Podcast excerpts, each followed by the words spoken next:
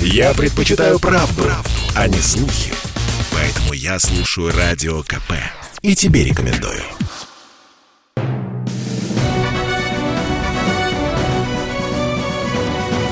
Клуб знаменитых путешественников. Совместный проект Русского географического общества и радио «Комсомольская правда». Здравствуйте, уважаемые друзья. В эфире Клуб знаменитых путешественников. У микрофона постоянно ведущий Евгений Сазонов. Сегодня мы поговорим об очень престижной награде, о географическом «Оскаре». 19 октября в Москве состоялось вручение премии Русского географического общества. А, престижную награду получили наиболее яркие и успешные проекты в области национальной географии, экологии, сохранения популяризации природного и историко-культурного наследия. Причем одну из номинаций помогла получить «Комсомольская правда». Но все подробности после нашей традиционной рубрики «Новости РГО». Клуб знаменитых путешественников. Продолжается прием заявок на гранты Русского географического общества. С 2010 года РГО выделяет средства на проведение фундаментальных и прикладных научных исследований, реализацию образовательных, экспедиционных, просветительских, издательских проектов. Гранты выдаются в трех категориях – инициативные, региональных отделений и медиагранты. До конца октября принимаются заявки на получение индивидуальных грантов и грантов региональных отделений. О сроках приема заявок на медиагранты будет объявлено дополнительно. В зависимости от номинации грантов их максимальный размер от 700 тысяч до 2,5 миллионов рублей. Все подробности на официальном сайте rgo.ru. Русское географическое общество ищет тех, кто лучше всех ответил на вопросы географического диктанта за все годы его существования. Их пригласят к участию в проектах РГО. Отличников просят до конца октября написать на почту диктант собака rgo.ru, прикрепив скан свидетельства. Кроме того, уже сейчас можно написать тестовый вариант географического диктанта на сайте rgo.ru. Сама акция пройдет 14 ноября. Любите свой город или обожаете исследовать новые места? Знаете интересные истории, музеи и маршруты? Поделитесь своими знаниями со всей страной. Русское географическое общество и телеканал «Моя планета» объявляют продолжение четвертого всероссийского конкурса «Лучший гид России». Принять участие в проекте может любой желающий. Для этого достаточно снять двухминутный ролик с оригинальной, познавательной и достоверной мини-экскурсией по городу, музею или природному маршруту, ну и загрузить его на сайт. Все подробности на rgo.ru. Клуб знаменитых путешественников. Премию Русского географического общества, которую также называют географическим Оскаром, вручают один раз в два года. С 2014 ее получили 22 проекта. Причем среди награжденных были и иностранные исследователи. Дело в том, что подать заявку может как физическое лицо, так и организация из любой страны мира при одном условии – что заявленный проект будет посвящен России.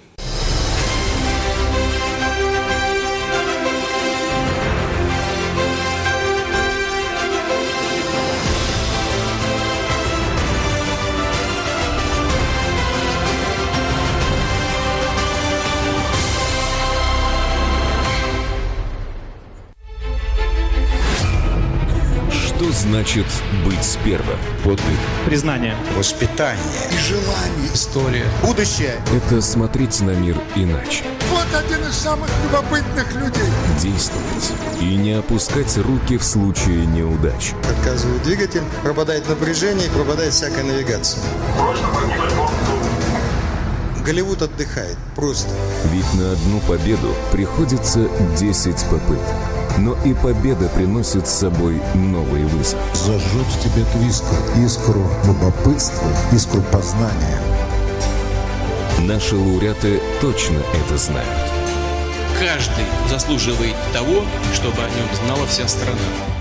Когда ты выходишь после премии, э, потому что ты вот в проекте делаешь, делаешь, делаешь, делаешь, делаешь, сидишь, волнуешься, а потом выходишь, держишь этот глобус. Ребята, а мы ведь сделали что-то стоящее. Надо двигаться дальше. Но почему разум не хочет покоя? А ноги упрямо идут вперед. Любопытство – Оно помогало нашим предкам совершать великие открытия, преодолевая расстояние, страх и лишение. Что удивляет и вдохновляет сегодня, когда, казалось бы, все тропы исхожены. Какого цвета небо? Как и прежде, то, чего ты не знаешь. А еще любовь к своей земле, людям и делу, которому служишь. Наши номинанты преданы своему делу уже много лет и заслужили, чтобы о них сегодня узнали. В 2021 году премия «Эрго» вручается в следующих восьми номинациях. Лучший научный проект. Лучший историко-культурный проект. Лучший образовательный проект в области географии. Лучшая экспедиция по России. Лучший природоохранный проект. Лучший медиапроект. Лучший молодежный проект. Лучший туристический проект. Проекты проходят чрезвычайно жесткий отбор. В каждой номинации эксперты выбирают по 10 лучших проектов. Затем из вот этих 10 проектов выбирается всего по 3 работы финалиста. Затем из каждых трех финалистов выбирается всего лишь по одному победителю. Таким образом, жюри, куда входят знаменитые ученые, общественные деятели, представители культуры и искусства, а также руководство крупнейших телеканалов и медиахолдингов, выбирают всего 8 победителей из 800. Президент Владимир Путин, который возглавляет попечительский совет Русского географического общества, в приветственном слове участникам торжественной церемонии сказал, что эта премия дает возможность прославить именно тех, кто незаметно для широкой публики делает очень важное дело на благо страны. Знаю, что наши исследователи честно и бескорыстно служат своему любимому делу. Не ищут званий, поощрений и тем более личной популярности. И особая ценность премии РГО в том, что она позволяет отметить заслуги людей, чей труд внешне не столь заметен, но имеет большую общенациональную значимость, востребован в самых разных сферах жизни российского общества. Благодаря сегодняшней церемонии страна узнает имена отважных, талантливых, умных подвижников, на примере которых воспитываются следующие поколения ученых и краеведов, географов и поисковиков, биологов, геологов, археологов. Это крайне важно. У России самой большой и многогранной страны мира колоссальный потенциал для научных открытий. В этом году премия РГО представлена в восьми номинациях, а самой интересной из которых, пожалуй, стала номинация «Лучший научный проект». За победу в этой сфере бились такие серьезные научные исследования, как «Атлас пещер России», кругосветная океанографическая экспедиция на исследовательском судне «Адмирал Владимирский» и э, глобальное изучение мезозойской геологической истории осадочных бассейнов Арктической Сибири. В итоге победил «Атлас пещер России», в создании которого поучаствовала и «Комсомольская правда». Проект «Атлас пещер России». Спелия страны. Спелия провинции. Огромные территории, скрытые под землей. В России 10 тысяч пещер. Многие из них давно изучены и описаны. Но больше ста лет информация о них была разрознена. В 2019 году Российский союз спелеологов выпустил «Атлас пещер России». Первый в истории единый кадастр объектов подземного мира. Вот его самые яркие примеры. Ямальский кратер, первый на планете кривовулкан.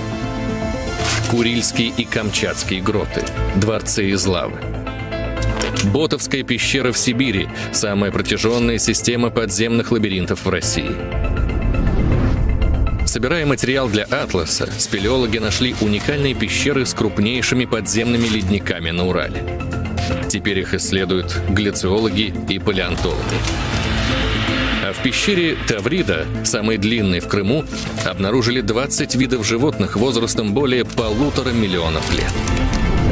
Это проход на Лебединую реку, новый, комфортный. Уникальное здание открывает новые возможности для исследования хрупкого подземного мира и его природных богатств. Проект «Атлас пещер России».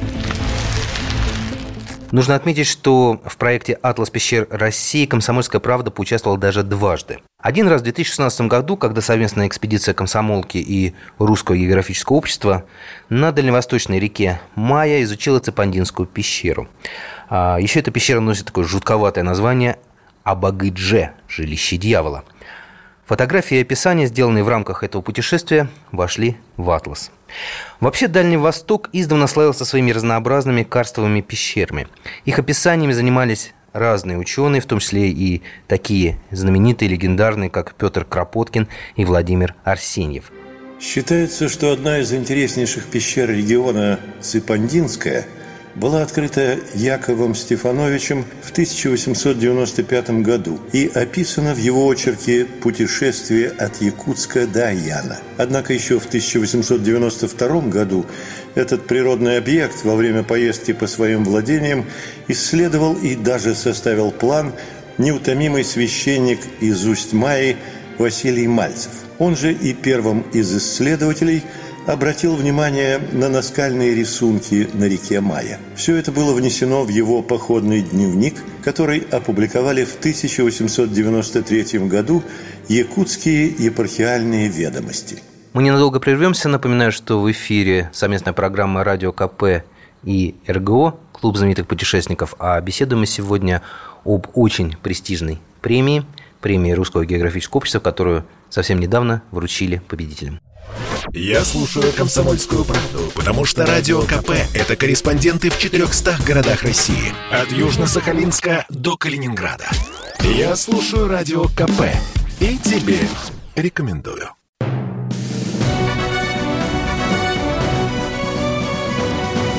Клуб знаменитых путешественников. Совместный проект Русского географического общества и радио «Комсомольская правда». И снова здравствуйте, уважаемые любители путешествий. У микрофона Евгений Сазонов, а значит в эфире Клуб знаменитых путешественников, наша совместная программа «Радио КП» и Русского географического общества. А рассказываем мы сегодня о географическом Оскаре, о премии РГО, которая была вручена на этой неделе, и, наверное, о самой интересной номинации этой премии, о лучшем научном проекте «Атласе пещер России», а, в создании которого – приняла участие «Комсомольская правда», и благодаря главному редактору «Комсомолки» Владимиру Николаевичу Сунгоркину, собственно, этот проект и появился. В проекте «Атлас пещер России» «Комсомольская правда» поучаствовала даже дважды. Один раз в 2016 году, когда совместная экспедиция комсомолки и Русского географического общества на дальневосточной реке Майя изучила Цепандинскую пещеру. Наша экспедиция побывала там летом 2016 года, несмотря на то, что это было целых пять лет назад – все подробности до сих пор стоят перед глазами. Заметить эту пещеру с воды практически невозможно. Несмотря на громадные размеры, она надежно скрыта ивами и кустарником. И, в принципе, если бы не знак в виде каски на берегу, мы бы этот причал пропустили, а обратно бы уже, наверное, вряд ли выгребли, потому что слишком сильное течение, слишком мощное течение у Майи, и веслами бы мы не справились, а мотор бы, наверное, точно не смог бы нам помочь. Ну, все закончилось хорошо. Мы нашли этот знак, мы вышли на берег. А, к пещере ведет узкая короткая тропа, пару десятков метров по размытой расщелине вверх, и а, здесь за скалой открывается довольно жуткая картина. Это такой черный провал высотой в 4 метра. Он ограничен бревенчатыми стенами из лиственницы. Это такой привет из советских времен. А, раньше местный колхоз использовал это место как природный холодильник – там хранили мясо, припасы, а поэтому, собственно, навесили ворота на вход, ворота с замком. А, температура внутри оставалась одинаковой и зимой, и летом. Когда туда входишь, то дневной свет помогает ориентироваться лишь в самом начале. Через 15 метров все погружается э, реально в кромешную тьму. И без мощного фонаря идти не только сложно, но и опасно для жизни. Все пространство пещеры э, усеяно огромными массивными многотонными валунами, которые обрушились, ну, скажем так, с потолка. Некоторые до 10 тонн весом и больше похожи на такие маленькие холмы. А передвигаться через них довольно сложно, края отвесные, и они покрыты таким толстым слоем очень скользкой глины.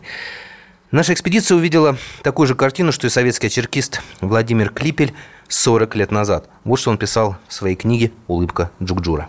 Вверху, метрах в шести, висели растрескавшиеся глыбы камня. За грядой камней прямо против входа лежала белая наледь, уходящая куда-то вниз, в глубину, и на нее сверху сочилась вода – правой стороне грота чернел ход, обледенелый внизу. Оттуда на нас дышал мороз, самый настоящий. Если повернуть направо и перебраться через мини-хребет, можно выйти на берег настоящего подземного озера с кристально чистой водой. Глубина его где-то метра два, дно усеяно такими же большими камнями. Немногочисленные исследователи пещеры установили, что этот подземный зал всего лишь одна из многочисленных комнат гигантской подземной галереи, которые связаны между собой а, подземными подводными протоками. Но чтобы пройти по ним, нужно хорошее водолазное оборудование. Либо дождаться удачного момента, когда уровень реки Мая будет экстремально мал, и вода в пещере тоже спадет, уйдет. Именно так спелеотуристы из Владивостока поступили в 1976 году, составив первую карту уникального природного объекта. Однако, где у пещеры конец, так и они не смогли установить.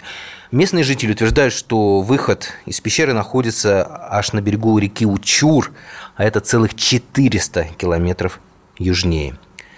Во время визита в пещеру не оставляет чувство страха и такой постоянной тревоги. Очень уж опасно и недружелюбно она выглядит. А фантазия уставшего путника адресовывает фигуры всяческих волшебных зверей и, ну, конечно же, демонов. Недаром Цепандинская пещера имеет второе название Абагыдже, которое переводится как «дом черта», ну или более так романтически и страшно «жилище дьявола». Ну а где черт, там и легенды. А, снова вспомним книгу Владимира Книпеля «Улыбка Джукджура». Как и у всякой пещеры, есть и у жилища дьявола свои легенды. Одна про то, как смельчаки, посмевшие в нее проникнуть, были погублены, и лишь один был выброшен какой-то неведомой силой и очнулся на горе. За этим кроется одно – вероятность какой-либо отдушины, промоины, второго в нее входа.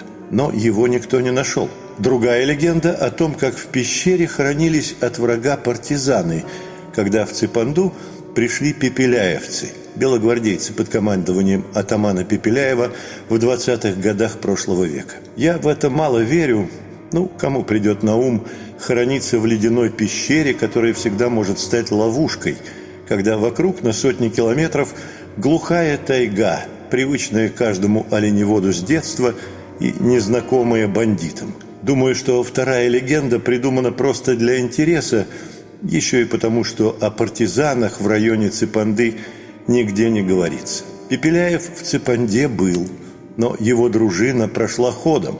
Туда он сам торопился, обратно его преследовали. Ну и самая древняя легенда, связанная с самим названием, естественно, пещеры. Местные жители пугали друг друга тем, что в ней черт топит печь.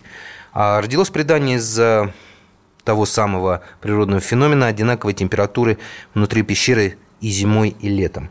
Когда мороз падал ниже 30 градусов, изнутри начинал валить настолько густой пар, что венки принимали его за дым, который идет от печи самого, так сказать, нечистого. Русские переселенцы сложили свою легенду, а, что, мол, это дым от костров, на которых кипятятся а, котлы с грешниками. То есть якобы это дым, который идет из самых адских глубин. Ну, в общем, как вы поняли, спелеология – это чрезвычайно увлекательная наука, что особо подчеркнули составители атласа пещер, получившие за него премию Русского географического общества. Это знаменитые спелеологи Геннадий Самохин и Алексей Шелепин. Этот проект непосредственно начался немножко раньше. Он начался с создания информационной системы пещеры – которой сейчас уже более 5000 пещер России содержится. И, конечно, создание этой информационной поисковой системы было бы невозможно без Русского географического общества. Э, что касается самого атласа, то это скажем, промежуточный итог работы поколений советских и российских спелеологов. Только авторов статьи, статей в «Атласе» ровно 100 человек, а еще столько же примерно фотографов, авторов топографических съемок. То есть это большая работа большого коллектива.